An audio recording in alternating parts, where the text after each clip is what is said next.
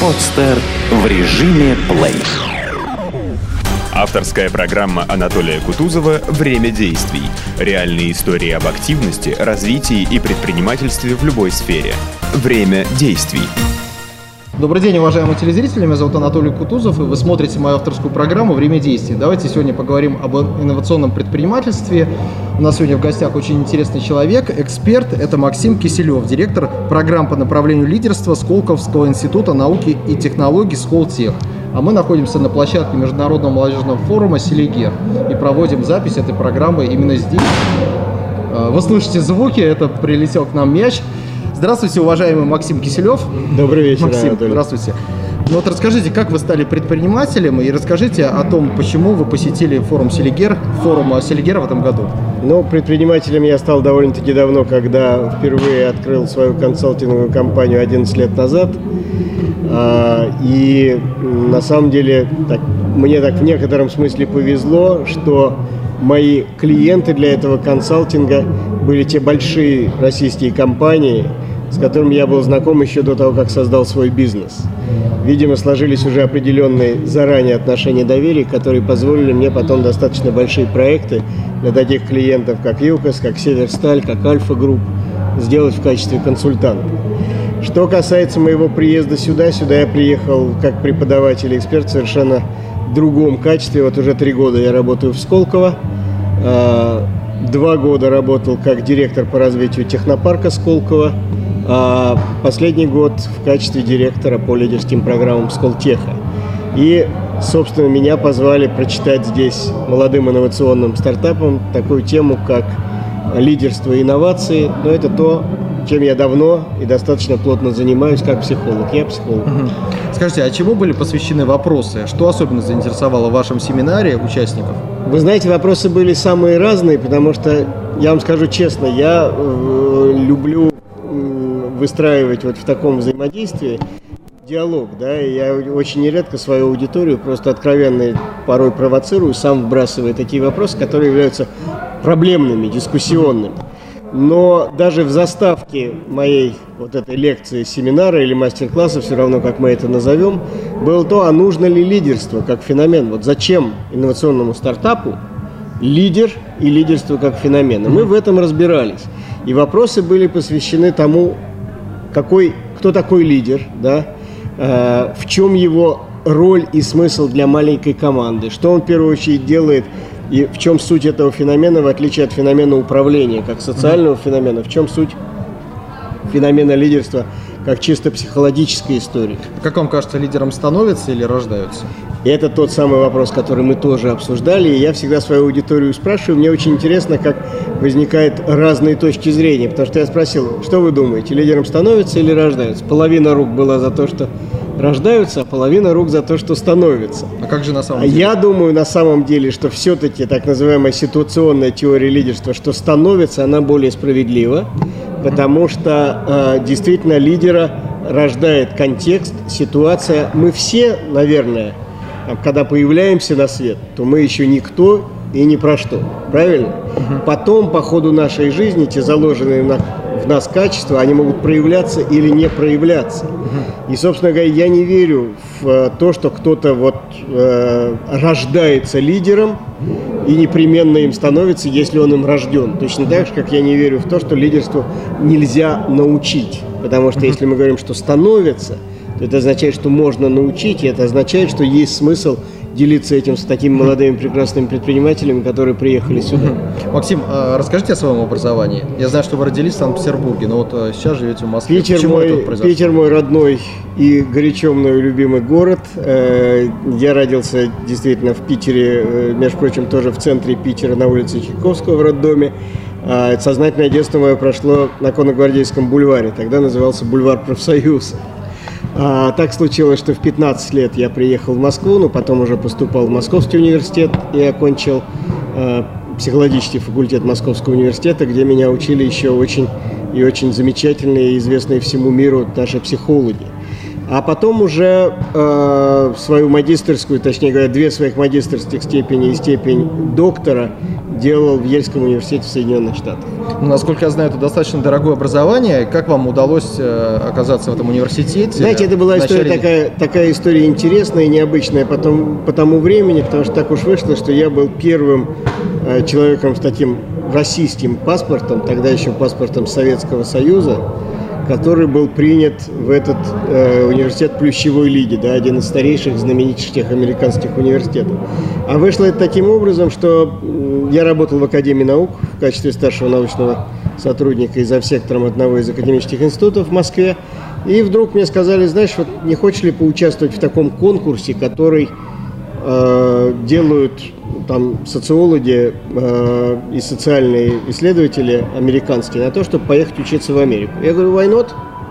Когда? Угу. Они говорят, завтра. Угу. И как бы вы могли оценить? Как бы вы могли оценить это образование в сравнении с теми образованиями, которые вы получали тогда Вы знаете, это совершенно, в СССР? Да, это совершенно другое образование. Разница моделей образовательных, она заключается в следующем. Дело в том, что в Советском Союзе, ну как сейчас в России, была адаптирована так называемая немецкая модель образования, которая заключается в профессионализации в соответствии с выбранной специальностью. Да? Вот я как психолог поступил на психологический Московский университет, у меня было там почти 60 курсов по психологии, и, соответственно, я был дипломированный психолог, преподаватель психологии, вышедший после этого образования. В Америке история совершенно другая. Там образование разбито на свои этапы, и вот этот первый этап, этап так называемого колледжа, когда получают степень бакалавра, угу. он не связан с профессионализацией. Есть определенная матрица, по которой выбираются курсы в самых разных областях знания. Угу. Вне зависимости от того, что человек потом будет делать после этого, станет врачом или станет космическим исследователем. У него в этой матрице есть гуманитарные курсы, языки, естественные науки, психология, математика. То есть это более широкая платформа для любого последующего профессионального образования. Я в Америке сам попал уже именно на этапе так называемого graduate, то есть аспирантского, докторантского образования. И там действительно мне было чрезвычайно интересно, потому что это совершенно ну, другие школы, другие подходы. Я в Америке занимался уже не клинической психологией, как в Москве когда-то, а социальной организационной психологией. Там мне тоже очень повезло с учителями, и им я очень благодарен. Но образование это очень высокого уровня, потому что оно направлено в первую очередь на самостоятельный поиск. Угу. Вот когда ты там находишься в ситуации такого докторанта, да, ты должен проводить целиком и полностью независимо свое большое исследование. Угу. Кстати, исследование заняло у меня три года. Я занимался проблемами э, постчернобыльскими, то есть реакцией. Вообще моя докторская посвящена реакции людей на радиационные катастрофы. Угу. Поэтому даже так называемое полевое исследование было более долгим, чем у некоторых моих однокашников. Это образование трудное, но хорошее. Максим, ну вот известно, что в этом университете обучалось очень много известных людей. Удалось ли вам установить полезные связи и пользуетесь ли вы ими в данный момент? Хороший вопрос, безусловно, удалось. Я вам скажу так, что каждый американский университет – это своего рода ну, братство, да, то есть по-английски fraternity. Братство, которое рождается от того, что люди вместе там учатся, работают, живут. И э, в этом смысле я могу сказать, что мне тоже очень повезло, потому что многие мои ельские связи, они сохраняются и до сих пор. И больше того, я был одним из создателей, первым президентом э, Ельского клуба в России. Угу. Сейчас этот клуб существует, работает. Э, Мое президентство перешло в надежные руки Иры Виксельберг, поэтому как бы она так угу. рулит как координатор. Не так много, я вам скажу честно, в России выпускников Еля, гораздо меньше, чем, скажем, Гарварда или гораздо меньше, чем Колумбии в Нью-Йорке. Но, тем не менее, клуб у нас очень хороший, и связи эти работают. Но вот говоря о лидерстве, где в итоге можно научиться лидерству? И произошло ли это в Ельском университете? Ну, безусловно, есть университет, безусловно, очень сильно направлен на то, чтобы готовить лидеров. И э, одной из моих школ, там, помимо докторской, э, была школа менеджмента Ельского университета. Она очень маленькая. Если сравнивать школу менеджмента, предположим, с э, Harvard Business School, бизнес-школой Гарварда, да, она в четыре раза меньше. Но ее фокус направлен на то, чтобы готовить лидеров, готовить первых лиц, причем э, и общественных организаций, и огромных компаний. То есть в данном случае она не ограничена тем, что это только корпоративные лидеры. Ну, вот говоря о лидерстве, а, какими бы качествами вы наделили лидера? То есть какими качествами должен обладать лидер, а, чтобы вот наши телезрители понимали, кто это такой в вашем Слушайте, меня сегодня об этом многожды спрашивали наши здесь э, слушатели Селигеры, да.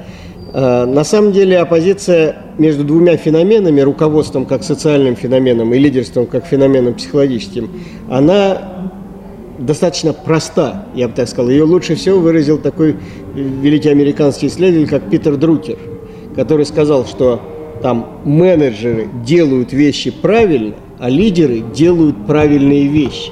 Это огромная разница. То есть лидер в первую очередь должен обладать возможностью увлекать и вдохновлять. А для того, чтобы кого-то вдохновить, нужно самому вдохновляться тем, что ты делаешь. Ну так это получается, разве этому можно учиться? Вдохновение разве можно Можно, конечно. вызывать конечно. искусственно? Нет, дело не, дело не в том, что вызывать искусственно, а дело в том, что понимая, предположим, что там, скажем, лидеру, ну давайте конкретно абсолютно, лидеру маленькой команды нужно увлечь людей какой-то идеей, э, которой они будут служить, пока это стартап, потому что денег там нет, да, зарплаты им больших не платят, то есть компенсации их в этом смысле мотивировать не могут. И тогда человек, который рулит этим делом, он должен понимать, что вот он должен заразить людей да, своей идеей. Но он же сам ей заражен, если он какую-то новую технологию разрабатывает, если он делает что-то, что, быть может, сделает жизнь людей лучше. Он сам в это верит, значит, может быть, можно дать ему какие-то инструменты, которые позволят людей увлечь даже через его коммуникацию. Но этим я все время занимаюсь. То есть я учу в данном случае там людей, там, скажем, студентов Сколтеха тем, как, э, в общем-то, и свой проект подносить, чтобы все в него поверили, чтобы он был интересен для других людей, и как увлечь свою команду. Ну вот у вас очень интересная карьера. В одно время вы работали, были заместителем главы международных коммуникаций компании, всем известной компании ЮКОС. Вот э, скажите, какой опыт вы получили там и какой э, вклад привнесли в развитие компании и почему же в итоге этой компании сейчас нет? А, третья, третья часть вопроса не ко мне, к ребятам из Кремля, да, почему ЮКОСа сейчас нет. Но я должен сказать, что ЮКОС был чрезвычайно интересный опыт, просто чрезвычайно, потому что все-таки ЮКОС был, э, наверное, пионером во многих вещах и в том числе ЮКОС, не из-за того, что там такая благодать сошла на руководителей владельцев ЮКОСа, а чисто для того, чтобы войти в международное финансовое сообщество и деловое сообщество, он делал те вещи, которые давно делаются во всем мире. Скажем, в области своей корпоративной культуры, в области отношений внутри компании, людей – чем я занимался, это стратегическими международными проектами ЮКОСа, потому что нужно было его значимым западным и, там, скажем, юго-восточно-азиатским аудиториям показать, что да, это российская компания, но она делает вещи правильно, так, как это принято делать во всем мире. Вот без этих российских особенностей, да, а именно так, как это с точки зрения социальной ответственности правильно? ЮКОС, если вы помните, был одной из самых первых российских компаний, которая подписала в э, ООН Global Compact, то есть такое соглашение глобальное, куда вошли крупнейшие мировые компании по социальной ответственности. Угу. ЮКОС точно так же абсолютно пионерил, если хотите, в области там управления и мотивации своих сотрудников. Да, сначала, когда я только консультировал ЮКОС, и когда э, с исследованием по ЮКОСу проехал там Западную и Восточную Сибирь, и на самом первом этапе люди были крайне недовольны, потому что было очень тяжело, да, то потом та динамика, которая происходила внутри компании, когда люди становились все более и более и более лояльны, привержены этой деятельности и все более любили компанию. Опыт был колоссальный, абсолютно, но на какой-то момент, если вы помните, опять-таки ЮКОС был самой дорогой с точки зрения рыночной капитализации компании России. Вошел в пятерку глобальных мировых нефтяных корпораций. А, что касается того, почему ЮКОСа нет, не хочу сильно заходить в эту тему, потому что, как я уже сказал, вопрос не ко мне. Мне очень грустно. Я много в разных общественных абсолютно форматах говорил о том, что это была колоссальная ошибка, с моей точки зрения, там, руководства страны, да, и что э, тот эффект дела ЮКОСа, так называемого, он же был не только в прямых деньгах, там сотни и сотни там миллионов долларов, которые лучше бы отдали там пенсионерам, чем вот просто так пустить по ветру. Он был еще в демотивации, потому что очень многие люди увидели, что собственность в стране не защищена правильно. То если можно вот пойти вот так вот, и, ну, грубо говоря, не в одночасье, конечно, но достаточно быстро разгромить лучшую компанию. Поэтому... У вас есть сейчас ценный опыт для того, чтобы его привнести в Сколково. Скажите... Конечно, конечно. Нет, ну смотрите, интересно, я давал интервью команд каналу «Дождь». Значит, интервью это каналу «Дождь» происходило тогда, когда были жуткие наезды на Сколково. Да? И в этом интервью все это вошло в эфир «Дождя». Была такая фраза моя, потому что когда в Сколково начались маски-шоу, так называемые, я сказал, ребят, у меня дежавю, я это уже видел той компании, которая называлась ЮКОС. Угу. Ну, а вроде бы как от Сколково отстали, дай бог. Угу. Поэтому там, надеюсь, все будет нормально. Ну вот очень часто говорится о Сколково, но многие до сих пор не очень себе представляют, э, что входит в инфраструктуру понятия Сколково. Какие объединения, какие э, компании, что это такое? Смотрите, есть значит, программа MBA, есть инновационные какие-то. Там, вот да. все путают всегда две вещи, Анатолий. Все путают то, что называется там на нашем таком местном сколковском языке маленькая Сколково. Маленькая Сколково – это Московская школа управления Сколково. Которая появилась там раньше, чем инновационный центр Сколково. Сколково большое. Московская школа управления Сколково – это частная бизнес-школа. Там целый ряд людей собрались, дали деньги, да, ну, мы знаем многих из этих людей, таких как Абрамович, таких как Евраз Холдинг, Варданян, другие люди, кто инвестировал и создали частную бизнес-школу с большими амбициями деревне Сколково. Они подтверждены результатами обучения, как вам кажется? Вы знаете, ну, я бы так сказал, вот сейчас с новым ректором школа несколько ожила, потому что вот Андрей Шаронов, когда он стал уже ну, относительно новым, да, там почти год назад он стал ректором бизнес-школы Сколково, э, все-таки, как мне кажется, там что-то забурлило, заработало так еще более активно, чем это было раньше. Там очень сильные программы Executive MBA и очень хорошие, с моей точки зрения, корпоративные программы. Что касается MBA регулярной, так называемой программы, как таковой, ну, с моей точки зрения, она слишком дорогая вот для нашей публики. Она просто оказалась слишком дорогой. Вы ведь очень правильно сказали по поводу клуба выпускников. Вот э, у да. Сколково пока история не очень большая. А ведь Совсем люди платят нет. деньги не только за образование, но и за те контакты, которые они могут получить. Безусловно, безусловно. И вообще э, для вот Московской школы управления Сколково, да, очень важная часть – это как раз нетворкинг. Это вот среда создания вот этих связей. Ну, как и для любой школы. Но давайте я вторую часть покажу. Большое Сколково, инновационный центр Сколково, или то, что мы называем экосистемой Сколково. Это история поддержки, государственной поддержки инноваций в России. Да? Сделана она была как модель о той причине, ну, как мне кажется, все понимают, что нефть или газ рано или поздно закончится. И что тогда? Вот в России всегда были очень хорошие головы, и такая модель, как Сколково, позволяет в определенной временной перспективе перейти все-таки от сырьевой экономики к интеллектуальной экономике. Это такой глобальный заход. С другой стороны, что конкретно входит, был федеральный закон о Сколково. Согласно этому федеральному закону создан фонд Сколково, который занимается двумя вещами. Да, строит инновационный центр Сколково и поддерживает со времени своего создания инновации в пяти основных определенных законом направлениях. Информационные технологии, биомед технологии, энергетика, ядерные технологии и космос. Вот как вам кажется, вот. в России термин инновация и коррупция это синонимы или нет? Почему нет, вопросы ну, абсолютно нет. Смотрите, в России, в России э, проблемы вот какие, я вам скажу что в России, к сожалению, очень быстро обесцениваются слова, когда их начинают очень много использовать. Такая же история начинает печальным образом происходить со словом инновации. Сейчас инновации начинают что угодно называть. Там ты стул в офисе перестал, о, какая инновация. Это, к сожалению, наша языковая история такова. Что касается коррупции, я когда шел в Сколково работать, меня я не искал Сколково. Сколково меня нашло, вытащило да, на эту работу. Я шел с некой опаской, скажу вам, потому что никогда в жизни до этого ни в чем около государственном или работающем на государственные деньги я никогда не работал. И у меня было такое же представление, что раз государственные деньги, значит где-то что-то кто-то пилит.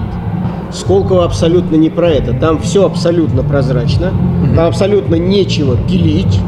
Негде пилить, и никто этим не занимается. Потому что даже факт попадания в Сколково, знаете, как становится компания участником Сколково или нет? Но я так понимаю, что они должны пройти какой-то явный отбор для того, чтобы они стать Это не просто отбор. Это не просто отбор. Смотрите, вот в Сколково, когда я начинал работать, было 90 компаний-участников. Сейчас в Сколково больше тысячи, да, около 1100 компаний. Как они туда попали? Любой может подать заявку в Сколково, любой, из любой страны мира, любой человек, но в этих пяти направлениях, которым посвящена деятельность Сколково. Заполнил заявку на сайте, что дальше происходит? Дальше система отправляет заявку независимым экспертам. Они в Сколково не работают, они никак со Сколково не связаны. Они могут находиться в разных странах мира. У каждого из кластеров пул экспертов составляет 130-140 человек. Эксперт может находиться в России, в Америке, во Франции, в Израиле, где угодно. 10 человек компьютер случайным образом выбирает из этого пула, им пришла заявка. Если 6 из 10 оценили технологию саму как перспективную, то это основание для того, чтобы стать участником. Потом нужно зарегистрировать компанию по уставу специальному и войти в Сколково. Но участник, который подал заявку, он не знает своих экспертов, а эксперты получают эту заявку безадресно. У них никакой возможности нет связаться с заявителем и сказать, слушай, парень, там заплати мне бабки, я тебе плюсик поставлю, понимаете? Это прозрачная история. Скажите, абсолютно. а на основании чего возникли вопросы к Сколково? Почему проходили Я вам проверки? скажу, я вам скажу, нет, ну, проверки проходили, почему? Это тоже такая достаточно большая история, потому что э, действительно, как любая новая организация, ну, наверное, Сколково не могло обойтись без какого-то рода ошибок и без какого-то рода там сбоя в человеческом факторе. Да, там была история вот, ну, некоторого такого предъявленного обвинения Кирилл Луговцев, который долгое время уже в Сколково к тому моменту не работал, но как финансовый директор э, оказался э, фигурантом в конфликте интересов. Да, то есть конфликт интересов это значит, что просто совершил от имени Сколково определенный договор, который пошел в пользу там компании э, под владением его матери. Ну, такое случается, да, но это вот назвать это такой масштабной коррупцией тоже не особо можно. И Кирилл к тому времени уже долгое время в Сколково не работал. Еще раз говорю. Потом была проверка в отношении вице-президента Алексея Бельчикова, который ничего не дала. То есть никакие, никакого рода вот те вот, ну, скажем так, возможные обвинения ничем не подтвердились, и вся эта история заглохла и закрылась. Другая история была связана уже с судебным процессом между Сколково и Ильей Пономаревым, где Сколково само обращалось в суд в связи с тем, что Илья Пономарев оказался с точки зрения Сколково недобросовестным а, исполнителем по договору от Сколково. Вот вам и все. Да, вот это было обусловлено. К сожалению, у нас так нередко бывает, что, смотрите, вот логики в этом я, честно говоря, никогда не видел. Наше государство сначала вкладывало огромные деньги в то, чтобы репутацию Сколково реально развить, раскрутить, а потом эти ребята из Следственного комитета, как наши главные ньюсмейкеры, вложили немало для того, чтобы эту же репутацию попортить сильно. Теперь более существенный вопрос. Почему были такие претензии к Сколково со времени его создания, мол, зачем это делать? У нас же есть Академия наук. Почему не дать вот эти деньги, да, Академии наук и никакого Сколково не делать вообще? Угу. Дело в том, что это история про разное. Академия наук, про фундаментальные исследования. А Сколково про коммерциализацию новых технологий как помочь с помощью государственных, да, государственных денег и частных тоже, потому что вы знаете, что Сколково это государственно-частное партнерство, там должны быть частные инвестиции, которые сопровождают, скажем, Сколковский грант. Но как помочь изобретателю, инноватору провести или пройти вот весь этот путь от идеи до нужного людям продукта?